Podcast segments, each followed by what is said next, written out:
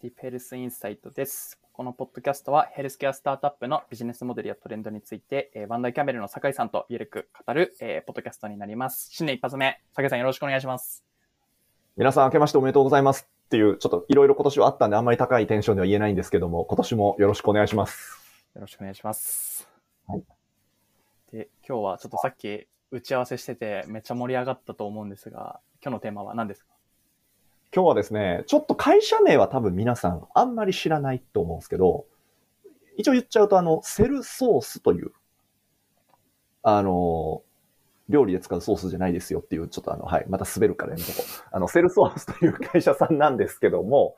あの、最近ちょっと実はこの会社、ある界隈では盛り上がったんですよね。で、それなんでかっていうと、まあ、このセルソースという会社、まあ、後で説明するんですけど、まあ、要はバイオスタートアップなんですけど、バイオ系の。あの、社長が交代してですね、ファミマの社長が就職、なんか就任したという。こう、え、ちょっと待って、あの、頭が追いつかねえぞと。なんでバイオの会社にファミマの社長がつくんだみたいな感じで、ちょっとツイッター界隈とかね、あツイッターじゃない X の界隈で盛り上がったんですけども、まあ、ちょっとこの会社の二人でね、気になるよねっていう話をしてて、でちょっと、じゃあ研究してみようかって感じで、いつもの感じで深掘りしてみたらですね、まあ、面白い会社ですよね、もやしさん、これ。いや、これめちゃくちゃ面白いですよね。ねえ。いや、ちょっとそういう感じで盛り上がったんで、まあ、あの、もちろん皆さんを置いてけぼりにしなきゃいいように、ちゃんとこの会社何やってる会社かっていうのを説明しつつ、う数字の上、ビジネスモデルで何が面白いのかとか、なぜそんなことができるようになったのかとか、なんかこれをね、いろいろこう、深掘りしていくと、なんか日本のバイオベンチャー、やっぱこうした方がいいんじゃないとか、こうあるべきだよね、みたいなものまで見えてきたんで、やっぱ面白いなっていう話ですね、今回は。いやですね。じゃあちょっと早速はい入れればと思いますが、セルソースさん、わかりましたあの、どんな会社でしょうか、酒井さん。はい。まあ、セルソースっていうことなんで、これは何かっていうと、まあ、細胞の、まあ、バンクみたいなもんですね。で、どういうことかっていうと、まあ、医療機関向けに細胞の加工受託サービスをやっている会社です。まあ、もっと細かく言うと、例えば整形外科とかだと、その再生医療を、例えば関節とか、ね、あの、やるときに使うんですけども、まあ、その幹部にですね、こう脂肪由来の幹細胞っていうのを注入する再生医療っていうのが今結構主流で行われてたりするんですよね。で、これに、まあ、取り組んでいる会社さんっていうのが、まずは簡単に言うところになります。要はまあ、病院に細胞、治療用に使う細胞を提供する会社さんです。っていうところですね。はい。で、まあ、これなんですけども、まあ、なんでじゃあこんな会社が成り立ってるんだっていうと、まあ、これも、実はですね、その細胞を注入するっていう治療法は別に急に出てきたわけではないんですね。まあ、過去にもあったんですけども、まあ、その一つ一つの病院だけでやっているとですね、まあ、結構設備投資かかったりとか、あとはこの細胞を培養して、うまくこう治療に使えるようにするために、こう専門の技術を持った人が必要だったりとかして、こうすごい初期投資がかかる割には、そんな患者もね、細胞注入しなきゃいけない患者もたくさんいるわけじゃないんで、なんですかね、治療法としてはすごい重要だし、やりたいという人は確かにいるんだけど、初期投資かかるし稼働率も低いしってことで、あんまりこうビジネスとして旨味がないというか、ちょっと自利品になりながらやらざるを得ないっていう状態だったんですね。で、そこに対してセルソースっていうのが登場してですね、まあこれは、もう一個一個の病院でやるとすごい大変ですよね。効率悪いですよね。じゃあ、うちで全部引き受けますよっていうセントラルキッチン式ですね。もう、だから細胞の培養はもううちで全部やるので、えー、病院さんはこんだけの細胞欲しいって言ったら言ってください。すぐうちが届けますよっていうことをやったっていうことがこれメインなんですね。っていう感じでどうでしょうか、もやしさん。いや、これ、めっちゃ面白いですよね。僕、今回調べて、なんか初めて知ったんですけど、あれですか？前からバイオ界隈だと結構有名な企業なんですか？まあ、あの、IPO したっていう意味で結構有名で、あの、セルソースと、あともう一個、えー、ステムセル研究所っていうところ。ここはですね、再対決をやってるとこだったと思うんですけど、あの、妊婦さんの、あ、本当だ。こう、さ、はい、ヘス脳のえーステムセルを取ってきて、こう治療に使ったりとかするっていうことで、結構、このセルソースとステムセル研究所とこの二つがですね、ほぼ同じような時期に上場したんですよね。うん。で、日本のバイオ系のスタートアップってやっぱりすごい自利品で苦労するっていう中、まあ、この二つがですね、まあ、使ってる細胞は違うんだけども、言ってしまえば同じようなビジネスモデル。はいはい、はい。あの細胞をうちで全部作りますよと。で、治療に必要な時に言ってくれれば医療機関さんに送りますっていうようなビジネスモデルで、二つ上場ポンポンとしたんで、あ、結構こういうのもありなんだみたいな空気はちょっとありましたね。うん。うん。ですね。いや、そういう会社なんですけど、これなんか数字的に見ると、もやし的分析をやるとすごい面白いっていう話があると思うんですけど、どうでしょう、そこは。あぜひもやしさんから。あありがとうございます。まあ、端的に言うと、すごい利益率高いのがすごく面白いなって思ってて、えっと、売上利益高で率、高いって、バイオベンチャーであんま聞かないですよね。基本赤字上昇とか、そうですね。なんか、うーん、面白いことになってるんだけど、あんま物売れてませんとか、うんうんうん時価総つきませんみたいなことが多いのに、利益率高いってちょっとすごいですよね。これな、なんでなんですか？えっと、これはですね、なんかちょっと一般的なバイオベンチャーって、いわゆるそのバイオベンチャーど真ん中って、えっと、うんうんあそれこそ創薬を行うような企業だと思うんですけど、いや、ですよね。はい。どちらかというとセルソースって、えっと、すごい付加価値の高い、えっと、受託をやってる会社になるので、えっと、そういうとこほう。で、やっぱりその、一定不確実性の高い創薬とかっていうよりも、えっと、まあ、利益が作りやすいのかなっていうところは、計算しやすい。はい。えー、利益率高いってどれくらいっていうデータ出てるんでしたっけ？えっと、まあ、大体ですけど、えっと、今年の利益率で言うと、27.1%とかになるんですけど、うんまあ昨年だ3割。と、そこより、うん。えっと、もう一歩高い37%とかで、えっと、これまあ、あの、まあ、なんていうんですか、37っていう数字だけ聞くと、不運高えじゃんって感じだと思うんですけど、えっと、ちょっとなんか比較対象があるとすごいわかりやすいかなって思ってて、えっと、まあ、例えばあの、コンサルファームっていろいろなんか上場してる会社があると思いますし、すごいあの、まあ、一人当たりの年月単価高いんで、えっと、えー、僕も馴染みありますよ、その業界。労働集はい約ビジネスだと一番、まあ、結構トップクラスに利益率高い業態なんじゃないかなと思ってて、はい。まあ、その中でも、すごい、えっと、特に、えーまあ、稼働率が高くて、利益率が高い、あの、ベーカレントコンサルティングさんあると思うんですけど、はい。まあ、ベーカレさんが大体38%とかなんですね。ほー。でそこに、ちょっと、そこに次ぐ水準ぐらいなので、えっと、まあ、超高いし、えっと、もう受託だとありえないぐらい高いって言っていいんじゃないかなっていうふうに、はい、個人的には思っておいや、ります。37、37高いっすよね。あの、僕製薬業界にもいたんですけど、はい。なんか製薬業界の利益水準、僕がいた時に言われてた、あの、それだけ利益率出てれば上出来だよっていうのが、なんか9%とか10%。おー。で、化学品メーカーで11%とか12%とかって確か聞いたことあるんですよ。会社にいた時に。それの倍を軽く超えてるっていうことですよね。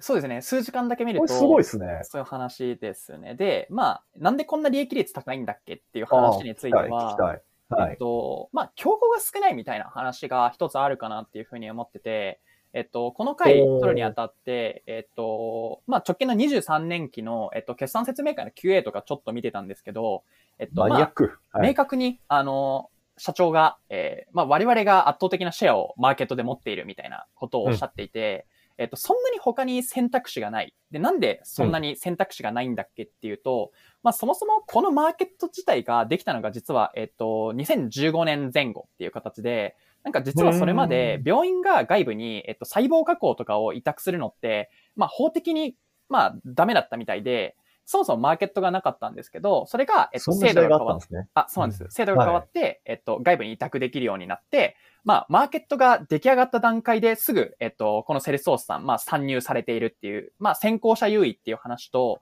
で、あと、うん。えっと、ほぼほぼ、実は他にも、あの、この、えっと、外部の細胞加工受託を行っていいですよって施設あるんですけど、えっと、実はなんか大半は大学とか研究施設みたいな、えっと、うん。要は研究機関っていう感じなので、えっと、そういうまあ、えっと、そうですね、マーケットが直近出来上がったっていう話と、えっと、そうですね、ほ、ほ、あんまりまだ強い競合がいないみたいなところで、結構ぶっちぎりのシェアを持ってるっていうところが、えっと、こんな利幅、あの、ちゃんと取れてるっていうところの大きな要因なんじゃないかなと、はい、思っておりまああ、もうマーケットにさっと入って、で、同じようなアセットを持ってる人は確かに大学とか研究機関にいたんだけど、彼らはあくまでも商業目的ではないといす。うか、んまあ研究目的だったんで、えーそこを尻目にいち早くマーケットインにシフトできた先行者利益がまず強みの一つだと。ですかね。なんかそこは一つ間違いなくあるんじゃないかなと思ってますね。なるほど。で、さらに、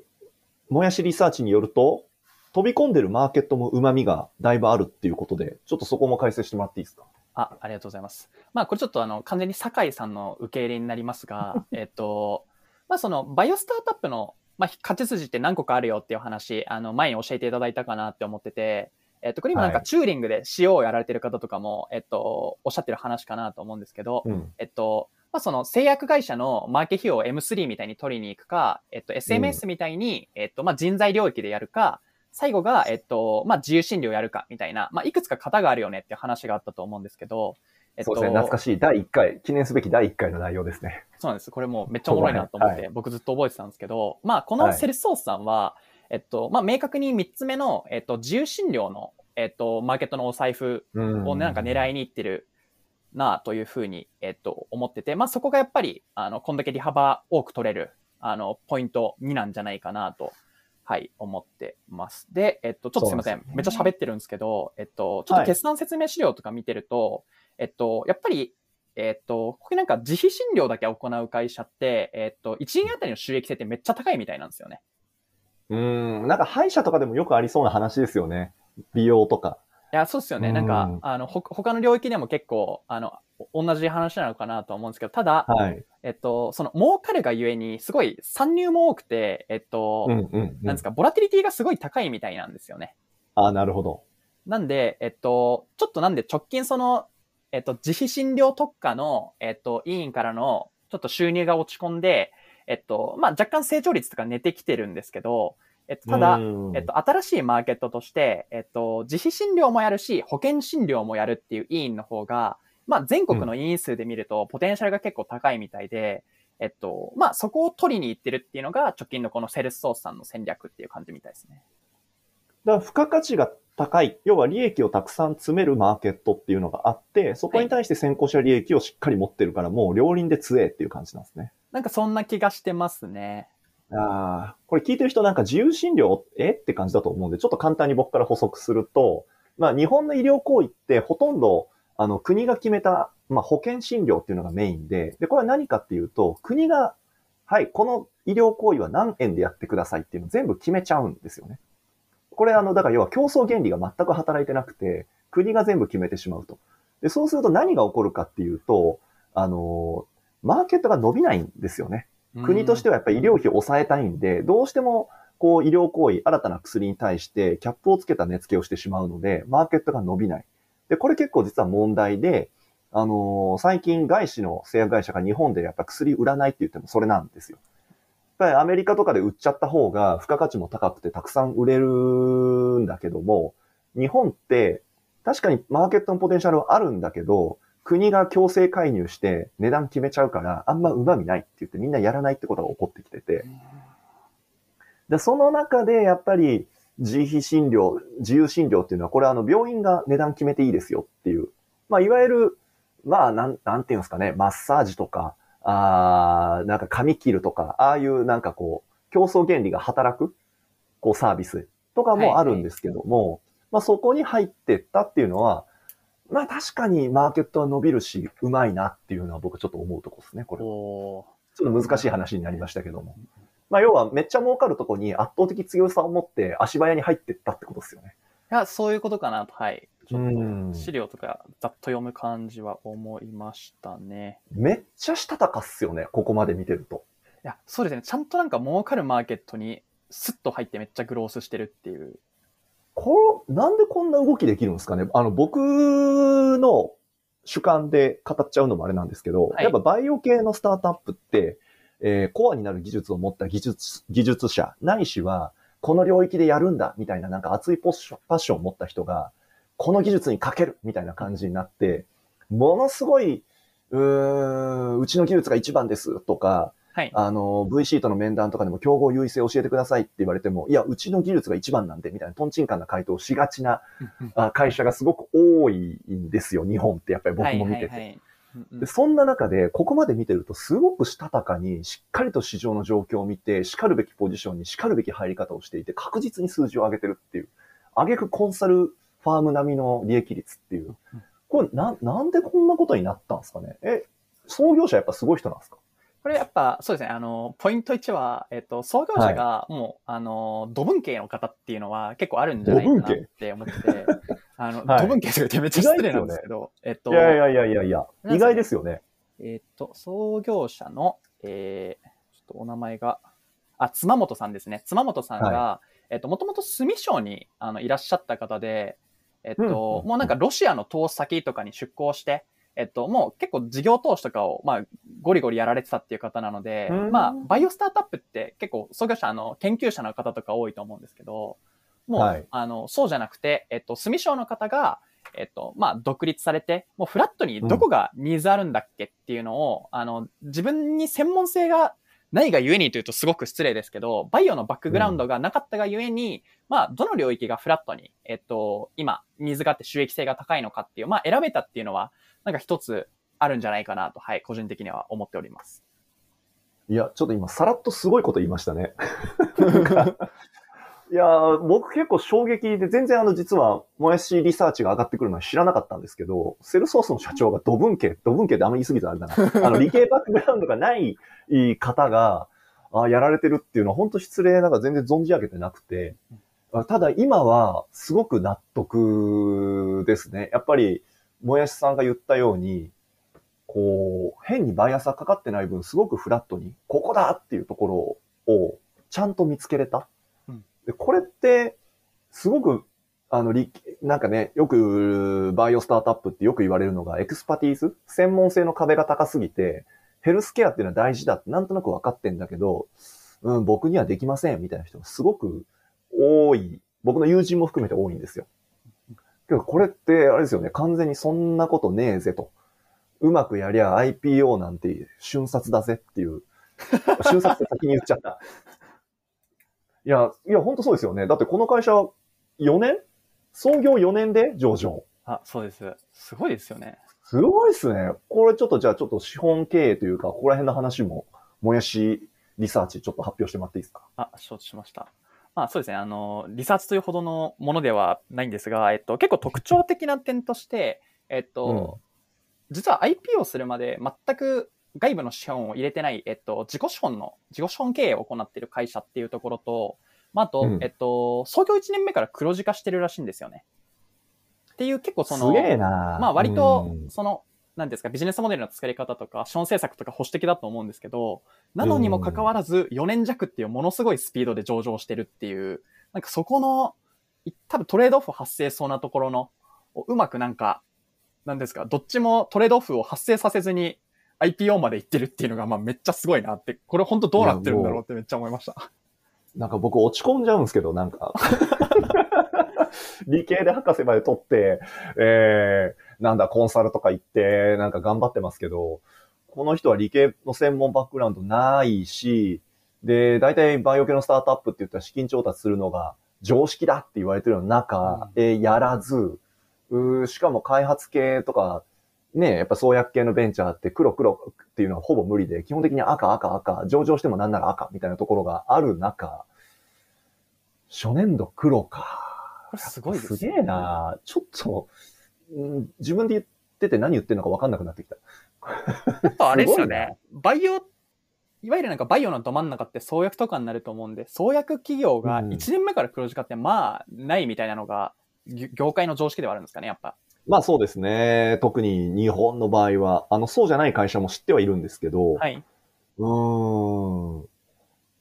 いや、すごいな。そうですね。で、これ、えっと、ちょっとまあインタビューに、あの、ニュースピックスさんのインタビューに、あの、書かれてたことで、はい。ちょっとあの、リンクとか貼っておくので、皆さんもぜひ読んでいただきたいんですけど、えっと、まあなんで、その創業1期目から黒字化できてんでしたっけっていう話については、えっと、まあ端的に言うとすごい美顔器と化粧品の販売っていうところで、えっと、キャッシュ、うん、うん。キャッシュを作って、実はこの会社、えっと、細胞の加工自宅がメインの事業ではあるんですけど、えっと、うん売上の10%ぐらいかな。確か化粧品とか、えっと、美顔器の販売も、あの、実は比率としては10%ぐらいあって。あ、今の、今の売り上げで。あ、はい。そうです、そうです。で、えっと、創業当初は、このなんか細胞加工受託が、まあ、やっぱりマーケットできたばっかりですし、えっと、うんその、妻本さんにも、まあ、すごい専門性最初からバックグラウンドとしてあったわけではないので、まあ、なかなか一期目から、あの、売り上げ立てるの難しいだろうっていうところで、最初はこの美顔器と化粧品の販売で、えっと、なんとキャッシュを作って、えっと、それを、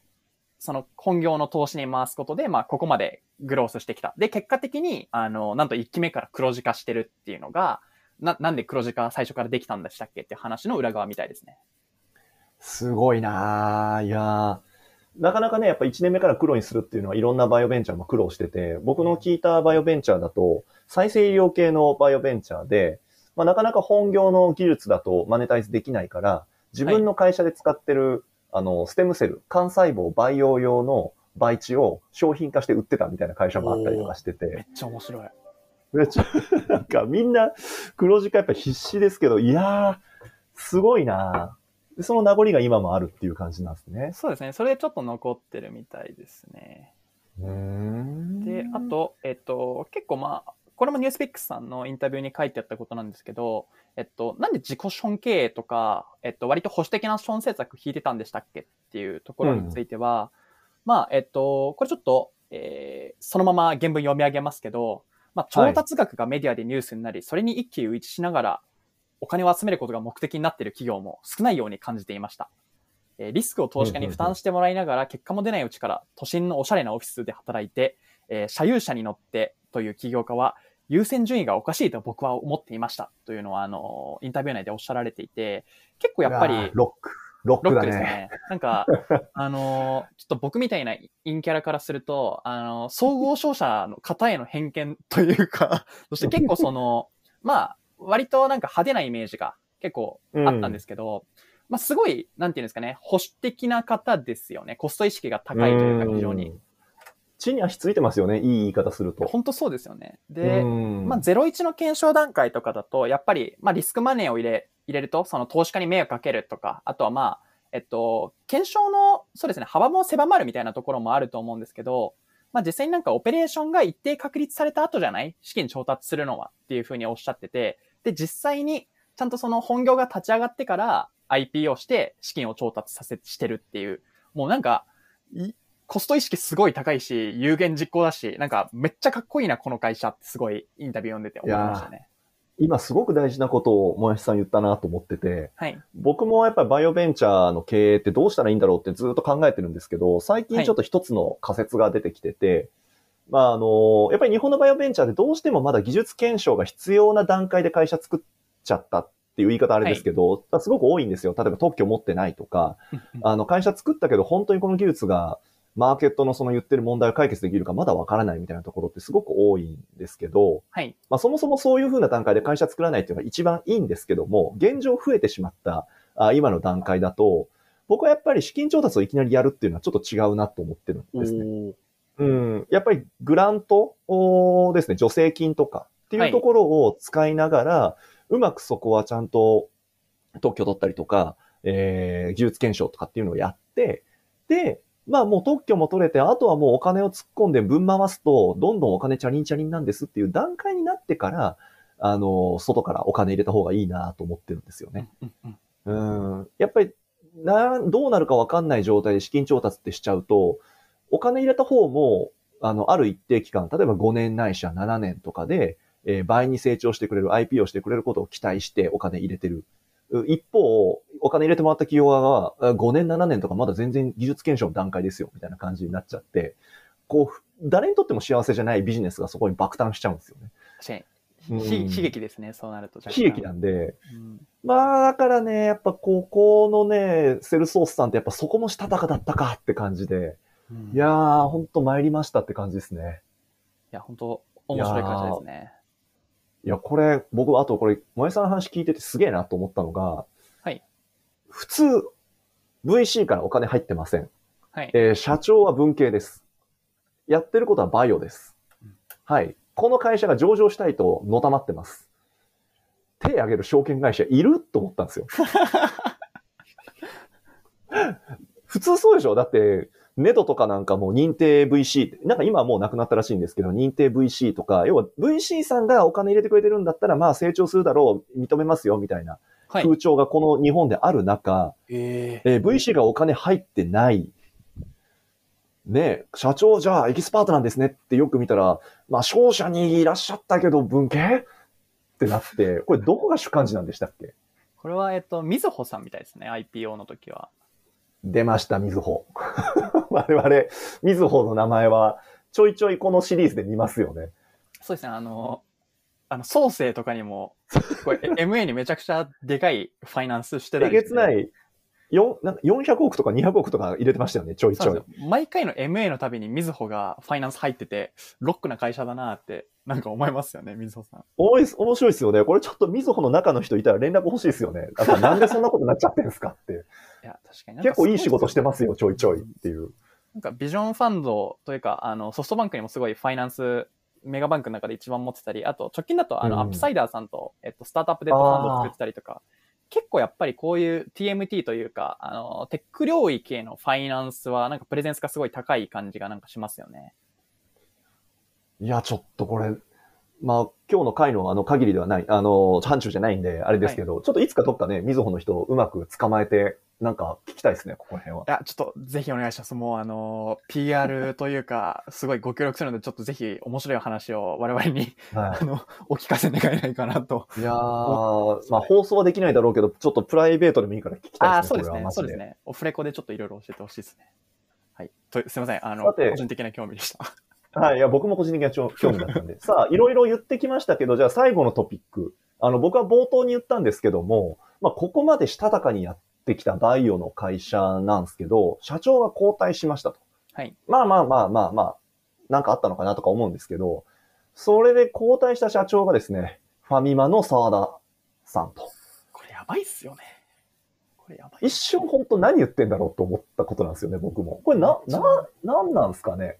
どういうことが理由だっていうのは、ちょっともやし的ビューを聞かせてもらえるとありがたいんですけど。と、まあ、あの、おも、日経新聞とかに出てるのは、えっと、沢田さんもともと、えっと、セルソースさんの社外取りでいらっしゃったんですよね。で、えっと、で、まあ、なんていうんですかね、セルスソースさんもかなり、あの、グロースされてきて、えっと、一定うんオペレーション確立されてて、まあ、こっからどれぐらい本業を伸ばせるかって、さっき申し上げたような、あの、実施診療もやるし、えっと、保険診療もやるような、いわゆるなんか、彼らがハイブリッド型って言ってる委員のお客さんを、まあ、どれぐらい増やせるかが結構論点だよねっていうのは、あの、UFO とか説明資料でもたびたび伸ばされてて、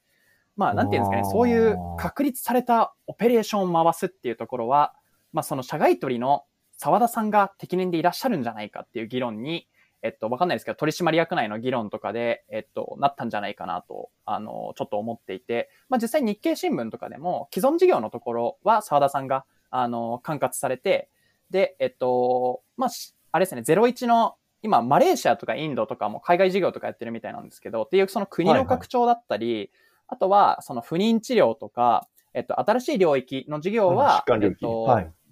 新規事業は妻本さんがしっかりとあの、えっと、チーフトランスフォーメーションオフィサー CXO として、えっと、まあ、担当されるっていう形なので、まあ、なんかすごい、えっと、内部構想があったごたごたとかっていうよりは、まあ、役割分担として、えっと、その、プロ経営者に既存事業をバトンタッチしたみたいな感じなのかなと、はい、思いました。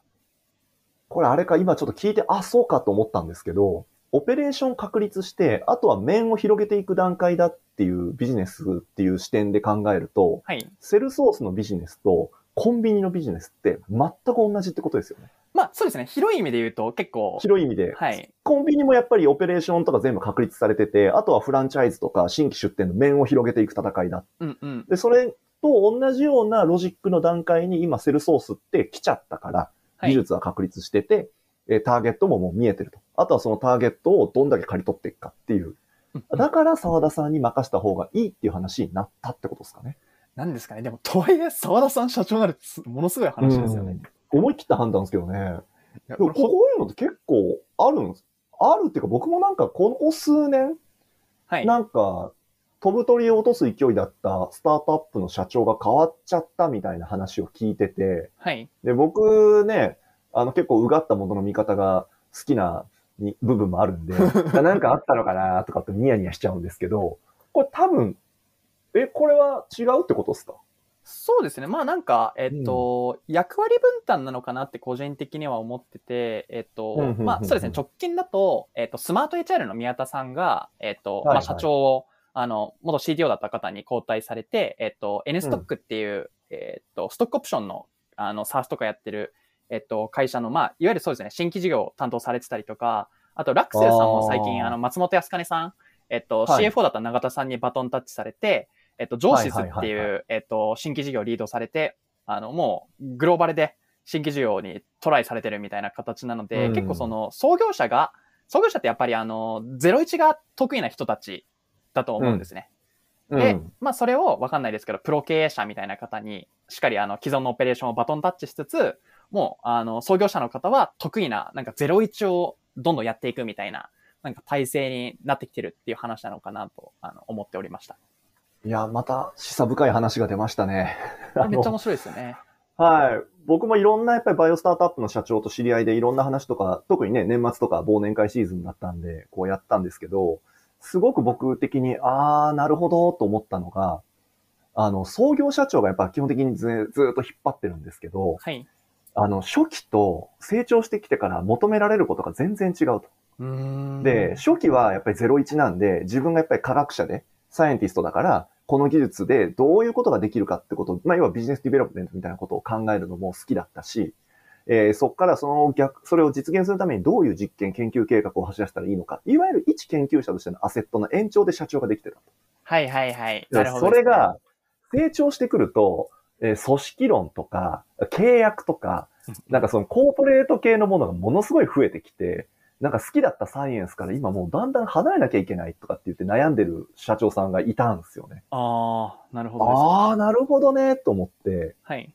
で結構日本って、なんか一台で気づいたとか、日本電産とか、いやえー、今ニデックですかねとか、